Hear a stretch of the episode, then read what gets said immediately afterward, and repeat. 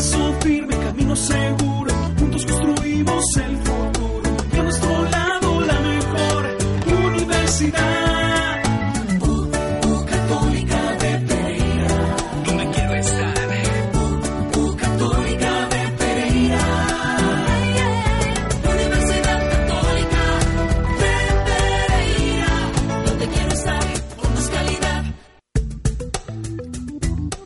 ¿Te gusta estar al día en lo que pasa en la U? Escucha el informativo Pasa en la U. Buenos días, queridos oyentes. Hoy estamos a 11 de marzo de 2019. Les habla Verónica Duque y les doy la bienvenida a Pasa en la U, el informativo de toda la actualidad noticiosa de la Universidad Católica de Pereira. Hoy inicio este programa pidiéndoles disculpas porque las, en la pasada emisión radial se me pasó, valga la redundancia, contarles de varios eventos que hubo en la semana y de los cuales espero ustedes hayan podido participar porque la verdad fueron muy evidentes. Así que de verdad no sé dónde tenía mi cabeza, entonces empezar este programa pidiéndoles disculpas. Por ejemplo, el miércoles fue miércoles de ceniza y se llevó a cabo una actividad muy chévere donde además de poderse confesar y poner la santa ceniza, hubo un muro donde cada, cada uno podía hacer un compromiso personal y se les hizo además entrega de un dulce y una palanquita.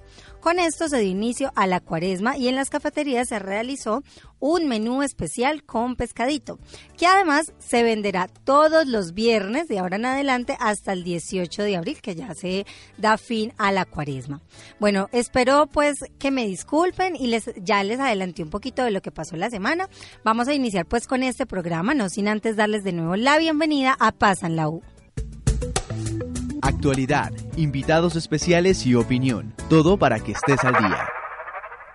Les cuento que la universidad fue sede del taller coloquio llamado Reasentamientos y Hábitat en Zonas Urbanas, que organizó el programa de arquitectura de manera simultánea con otras universidades del país, eh, específicamente con la Universidad Pontificia de Bogotá, con el fin de propiciar una discusión de temas eh, como vivienda, reasentamiento, hábitat, paisaje y transformación que dan como resultado la, plane- la planeación de nuevos ambientes.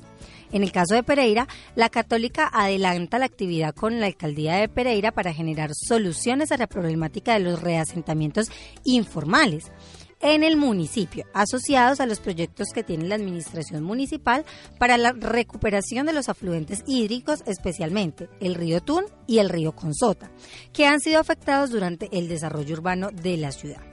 Pero mejor dejemos que sea Adriana Vallejo de la Pava, secretaria de Gobierno de la Alcaldía de Pereira, quien nos cuente más sobre esta intervención.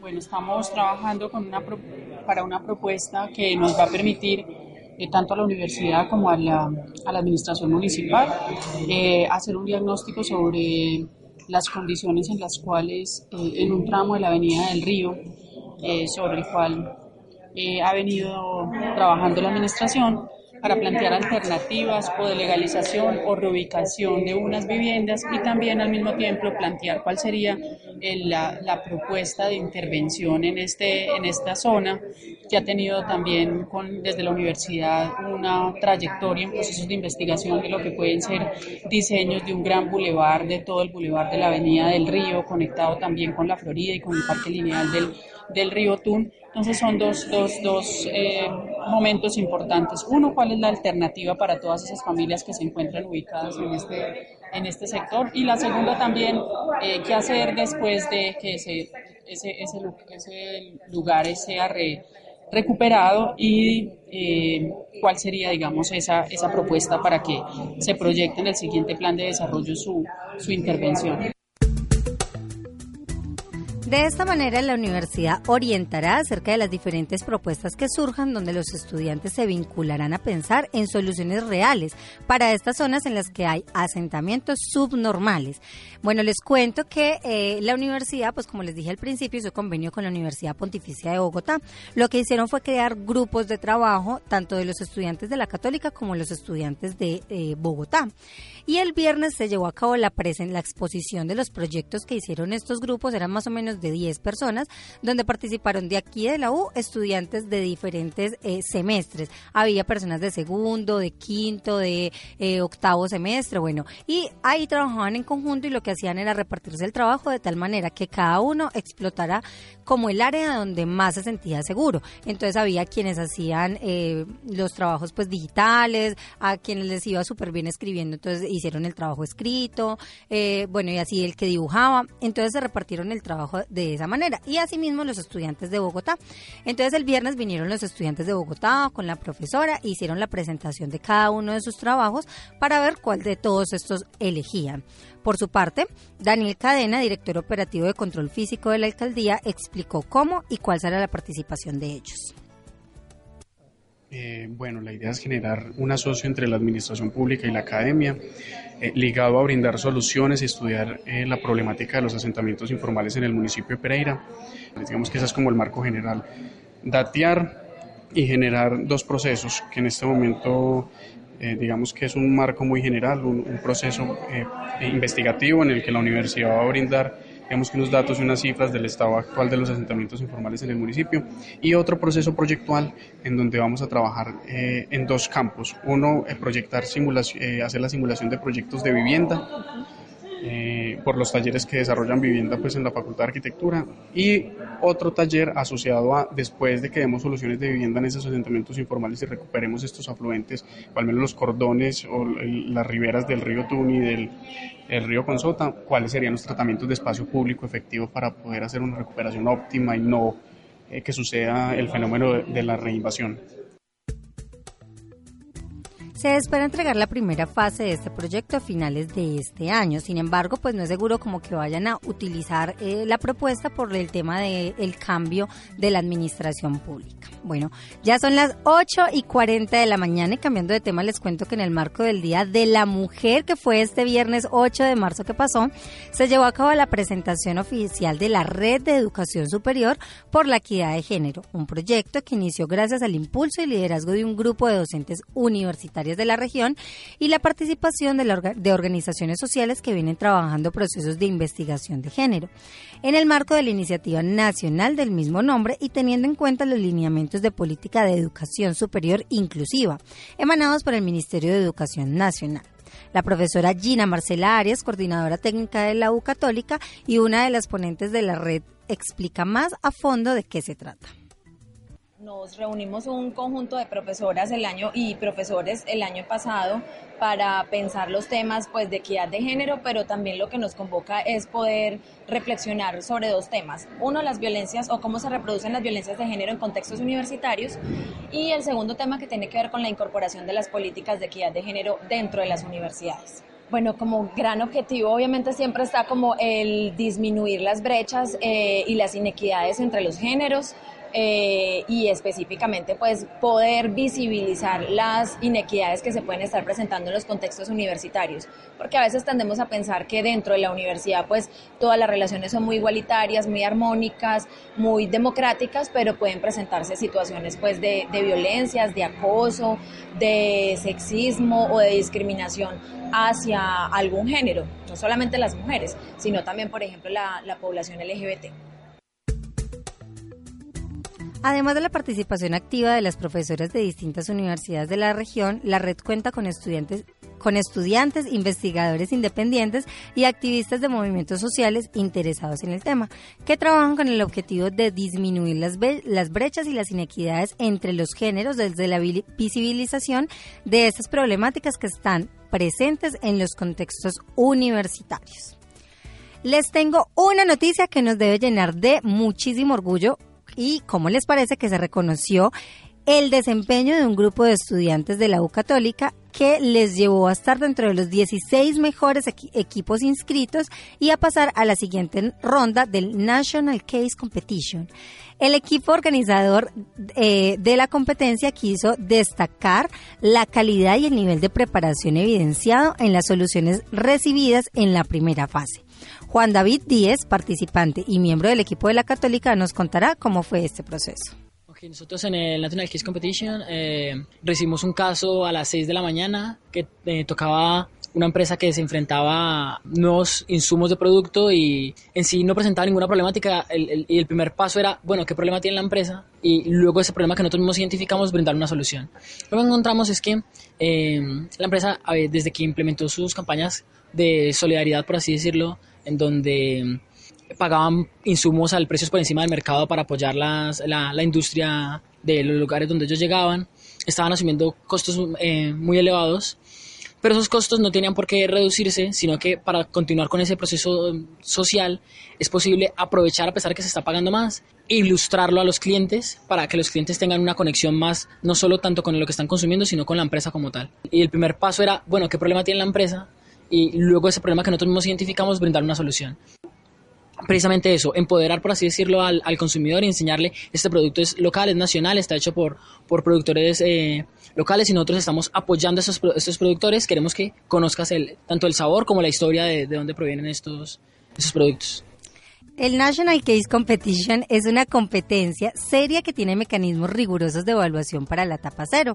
Cada equipo fue evaluado de manera anónima por dos evaluadores diferentes con base en una rúbrica estable- establecida de calificación. El equipo estuvo conformado, el equipo de la Católica estuvo conformado por Ángela Incapié, Alejandra López, Alejandra Ramírez y Juan David Díez, como ya les conté. Estos presentaron eh, como solución al problema una iniciativa de empoderamiento para el consumidor, como nos decía él, donde se le explicara el origen nacional eh, de los productos que se manejan. Eh, la posibilidad de avanzar en la segunda etapa de los estudiantes les da la posibilidad de estar a la, expe- a la expectativa del segundo caso porque siempre les, les proponen casos distintos y tocar temas como la innovación, las estrategias y o también las finanzas de alguna empresa que, se- que elija el National Kiss Competition. Sin embargo, ellos dicen sentirse preparados para lo que venga. Bueno, y ahora sí, con esta información he acabado con los recuentos mm, de los eventos más importantes de la U. No sin antes también contarles que el viernes fue la graduación, como les conté en, el- en la emisión pasada, de los estudiantes de cada una de las facultades. Entonces, felicitaciones para ellos y mucha suerte en el camino que les viene. Ahora sí vamos con la sección ¿Sabías qué? Que se viene con una sorpresa especial para todas nosotras las mujeres porque no puedo dejar pasar esta fecha tan especial. Nuestra universidad tiene eventos, servicios y proyectos que te invitamos a conocer en nuestra sección ¿Sabías que? Le quiero dar hoy la bienvenida a nuestro programa a Mariana Jiménez, estudiante de comunicación social, periodismo y además maquilladora profesional. Buenos días, Mari, ¿cómo estás? Hola Vero, muy bien, acá muy contenta de estar con ustedes participando este día. Bueno, Mari, estamos muy contentas y como dije, este es un regalito para nosotras las mujeres. Mari viene a hablarnos un poquito de maquillaje, pero antes de empezar a tocar temas de maquillaje, de nuevas técnicas que se están implementando y todo lo demás, hablemos del cuidado de la piel, porque para un maquillaje perfecto se necesita una limpieza especial. Total, Vero. Eh, los consejos que les traigo para hoy, para eh, antes de maquillarnos, es fundamental hacer una limpieza antes de, para que nuestro rostro esté más fresco a la hora de maquillarnos y no esté tan cargado. Eh, unos tips que les puedo traer es, por ejemplo, eh, hay tres tipos de, de pieles en las mujeres. En este caso tenemos las pieles secas, las pieles grasas y las pieles mixtas. Para la piel grasa les traigo una receta muy buena y que pueden hacer en la casa, que son tres cucharadas de yogur natural, dos de avena y dos cucharadas de ralladura de naranja. Estas las mezclamos, las dejamos por 15 o 20 minutos y ya después nos jugamos la cara. Esta receta la podemos utilizar una vez o dos veces a la semana. Es importante recordarles a estas mujeres de piel grasa que eh, cuando hagan esta receta, sobre todo por el tema de que tiene naranja, o hay varias recetas, por ejemplo, con limón, pues porque son eh, frutas que eh, contrarrestan, digamos, como la grasa que Total. produce nuestra piel, que lo hagan en zonas oscuras, porque eh, si lo hacen al sol o en la piscina, bueno, les da por hacerse eso, se les puede manchar la piel. Y es fundamental también hacerlo más que todo en la mañana, que Sí. también la piel está más fresca, más natural. Bueno, para la piel seca tenemos eh, una receta que también tiene que ver con yogur. Son tres eh, cucharadas de yogur natural, una yema de huevo y una cucharada de miel. Y aplicar también por 20 o 15 minutos y de dos o una vez por semana. Y la piel mixta, que es más o menos que hay mujeres que tenemos piel como que unas veces nos brilla, otras veces no, pero es fundamental también cuidarnos. Tenemos una receta que es medio aguacate triturado, una cucharada de miel y una cucharada de aceite de oliva y también la vitamina E, que esto ayuda a reafirmar la piel para que se vea mucho mejor. Bueno, Mari, también es importante recordarles a las mujeres en el tema del cuidado de la piel que es muy importante desmaquillarnos Total. todas las noches si queremos Sí. que no, nos, no envejecernos rápido. Es muy importante eh, desmaquillarnos.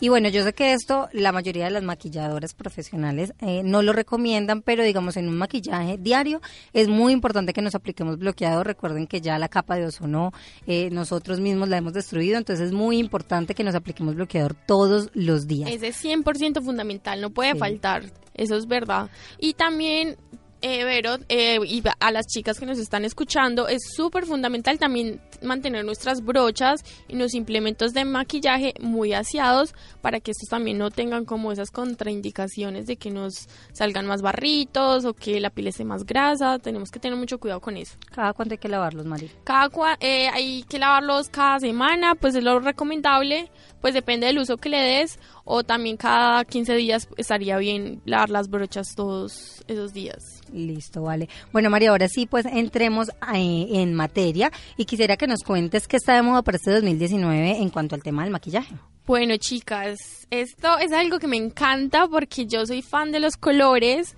y esta tendencia en 2019 están los colores neón. O sea, hoy es, es la moda de, o sea, está la ropa, pero en los ojos también se puede imponer eso.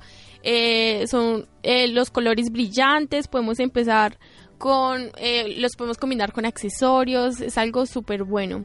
Otra técnica también es el glossy, eh, son los, los párpados húmedos, como si tuviéramos brillo en los, como el brillo de los labios, pero es en los ojos. Se ve espectacular, es una técnica muy natural, muy linda y que últimamente todos los maquilladores la están implementando. Y las cejas, las cejas van a ser tendencias siempre súper gruesas, eh, o sea, bien, bien definidas. Eso también va a seguir en furor. Y también eh, otra técnica que se llama eh, make-up, no make-up, que es un, un natural más bonito, más fresco, sin tanto sobrecarga de tantas sombras y todo eso. Esas son más que todo las técnicas fundamentales para este 2019. Bueno, con respecto al tema de los colores neón, hay un color que está full en tendencia que es como un amarillo neón que se usa, digamos, como para hacer la línea de los ojos Total. o en la parte de abajo del párpado, que eh, la verdad, no sé, en mi opinión, se ve muy chévere. Claro, pues que hay que saber cuándo usarlo, porque pues ni modo uno como, ay, me voy para el trabajo con la línea amarilla, pues no. Sí, no, total. No, hay que tener mucha actitud para llevar como lo que nos vamos a aplicar.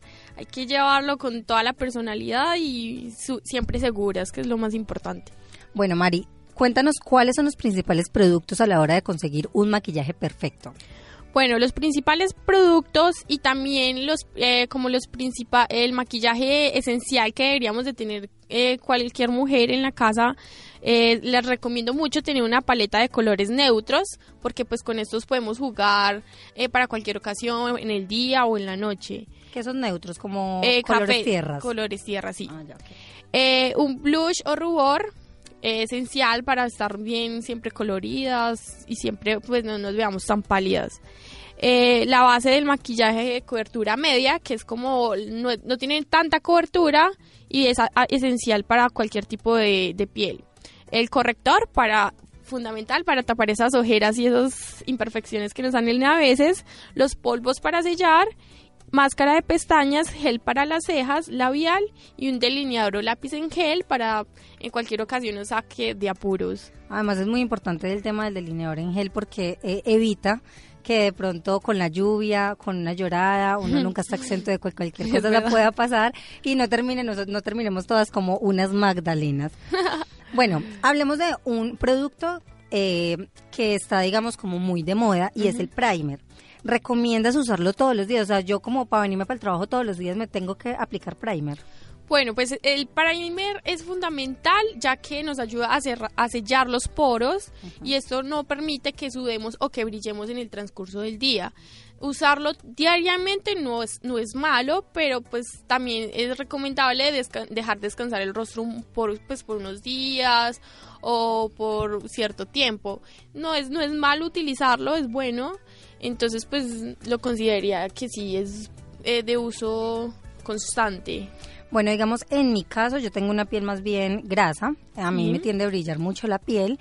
mm, y yo mm, prefiero no usarlo todos los días. ¿Por qué? Porque al tener una piel grasa, entonces se me tienden a, a tapar los poros. Los entonces poros. cuando me aplico primer, los poros ya de por sí están muy tapados. Entonces como que tantos productos me tienden a afectar la piel. Pero las personas que tienen piel mixta o piel seca, pues mm, Total. no tendrían Pero como igual, Vero, con las, con las recetas que les di, esos tipsitos nos ayuda mucho como a nivelar A ese, a, a tener un balance en esas, en esas dos aspectos. Listo, Mari. Eh, bueno, dentro de una rutina diaria, ¿qué debemos hacer y qué no debemos hacer definitivamente? Bueno, dentro de una rutina tenemos obviamente que desmaquillarnos 100%. Eh, les recomiendo mucho usar tónicos. Hay muchos tónicos eh, que son a base de agua. Por ejemplo, el agua de rosas, que es muy de muy fácil acceso. Es importante mantenerlos eh, en nuestro kit como para desmaquillarnos. Y también les recomiendo eh, cremas humectantes, pero mm, más que todo para las pieles secas porque a las pieles eh, grasas no se las recomiendo mucho y mantener la, la piel súper hidratada y pues eh, seguir siempre con ese constante juicio de desmaquillarnos todas las noches. Bueno, Mari, y ya entrando en el tema de- del maquillaje, ¿qué debemos hacer y qué no debemos hacer en el maquillaje diario?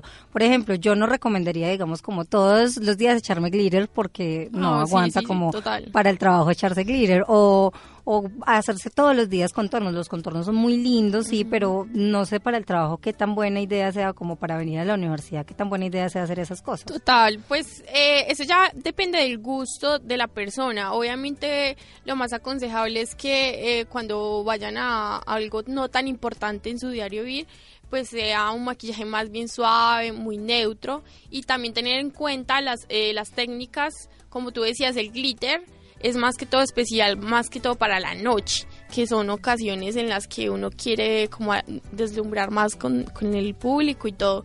En el día no lo aconsejo tanto, pero, eh, o sea, ya depende de la personalidad, como quiera llevar su, eh, como su imponencia de mujer eh, con lo que quiere eh, transmitir con el maquillaje. Bueno, Mari, ya el programa pues se nos está acabando, pero entonces, ¿qué tal si le haces una invitación a las chicas para que eh, se, eh, pues, como que se unan a tus redes sociales, vean cuáles son las cosas que tú haces, eh, o si de pronto te quieren contratar. Por ejemplo, vi que dos o tres chicas el viernes, tú tuviste la oportunidad de maquillarlas para el para los grados y quedaron divinas. Yo tuve la Total. oportunidad de tomarles fotos. Entonces, como para que te sigan y, y vean cuál es tu trabajo. Claro que sí, en Instagram me pueden encontrar como mariana.jiménez makeup, ahí pueden ver todos mis trabajos y también tienen, pues la, la idea es que miren mucho porque voy a estar últimamente eh, mostrando muchas sorpresas para las mujeres, eh, muchas técnicas, eh, muchos videitos para que aprendan eh, todos estos truquitos, entonces espero que, que se animen y vean todo mi trabajo y todo mi proyecto. Mari, ¿y un número, de pronto por si te Ah, bueno, eh, mi número es 301 770 3160. Ahí me pueden comunicar y pueden separar sus citas y en especial para estos grados que estamos súper cerca. Entonces para que agenden su, su cita conmigo, súper bienvenidas. Bueno, Mari, muchísimas gracias por habernos acompañado. Y les dejé pues el regalito a las chicas que se me olvidó pues recordarle a los muchachos, pero sin embargo la recibieron con dulcecito el viernes, entonces no se pueden quejar. Vamos pues con la sección de lo que viene. ¿Quieres estar informado de lo que sucede en la U? Entérate con lo que viene. Se nos está acabando el tiempo, pero no me quiero ir sin antes darles, como siempre les digo, algunos avisitos parroquiales sobre lo que hay para la próxima semana. Espero que no se me pase nada. Esta semana es un poquito más relajada. Sin embargo, pues hay varias cositas ahí para que ustedes se animen a participar en las actividades que la U planea para nosotros. Por ejemplo, hoy se va a llevar a cabo, como también les conté la semana pasada, eh, la el retiro para los administrativos, entonces espero que los chicos que apenas van a ir hoy mm, disfruten mucho ese retiro, de verdad que es muy lindo. Yo ya tuve pues la oportunidad de ir pues por el tema de que estoy haciendo la práctica en la coordinación de comunicaciones, entonces ya tuve la oportunidad de ir, es muy lindo, es muy enriquecedor además porque uno tiene la posibilidad de conocer otras áreas eh, en las que mm, digamos con las que de pronto no tiene como tanto contacto. Pero bueno, eso es para los administrativos. El mm, jueves 14 eh, se va a llevar a cabo el siguiente seminario de formación llamado El reto de construir familia en la actualidad. Eh, este mm, seminario se divide en tres partes. Entonces, una va a ser este jueves 14, eh, mm, el próximo es el 21 y ahí para finalizar es el 23 de marzo. Entonces, por si se quieren inscribir, recuerden que los estudiantes, eh, profesores, administrativos tienen descuentos especiales en este seminario y pues son importantes, digamos, como vivirlos. El pasado fue de, duelos y este pues es de construir familia, que es un tema pues que es muy importante ahora la falta de tiempo con la que vivimos. Bueno, eso es como lo más importante. También recordarles que va a haber una presentación oficial de los nuevos espacios que va a haber en la universidad. Eso no se va a llevar a cabo esta semana, pero para que estén muy pendientes y se den el pasoncito por las nuevas sedes que tiene la universidad para nosotros, entre las que se encuentra, por ejemplo, la renovación de lo que era antes la sala VIP. Todavía va a estar la sala VIP pero van a ser unos espacios nuevos que no, no me voy a adelantar. Hay muchas sorpresas para ustedes. También está el nuevo centro de... mm, Artes, lo voy a llamar así, el nuevo centro de artes, porque eh, tiene la posibilidad de que haya presentaciones de teatro, de que haya cine, de que haya música. Bueno, hay muchas cosas en el segundo piso del Dabar y además tienen un mural divino por si se quieren ir por allá a tomar fotos. Bueno, eso es como más o menos como lo más importante. Igual estén muy pendientes porque al correo institucional les estamos mandando constantemente los eventos que van a ver para que ustedes participen, para que ustedes se animen a estar ahí como muy pendientes. Y bueno, hay varias noticias ahí como en desarrollo, las voy a llamar así, entre eso pues lo de los estudiantes que ganaron el concurso del National Case Competition, que pasan a la segunda ronda, vamos a ver cómo les va en esta segunda ronda. También está pues el tema del taller coloquio, que mm, después, en el próximo programa, les voy a contar un poquito de cómo fue la experiencia de los estudiantes, ellos nos van a contar un poquito, pero bueno, eso va a ser para el próximo programa, porque queridos oyentes, el tiempo se ha acabado para este programa de Pasa en la U, pero no se despeguen porque la radio UCP tiene una programación pensada para cada uno de los gustos de ustedes. Me alegra haberlos acompañado hoy. Recuerden que les habló Verónica Duque y la cita es el próximo lunes 8 de la mañana con más información. Chao, chao. ¿Te gusta estar al día en lo que pasa en la U? Escucha el informativo Pasa en la U.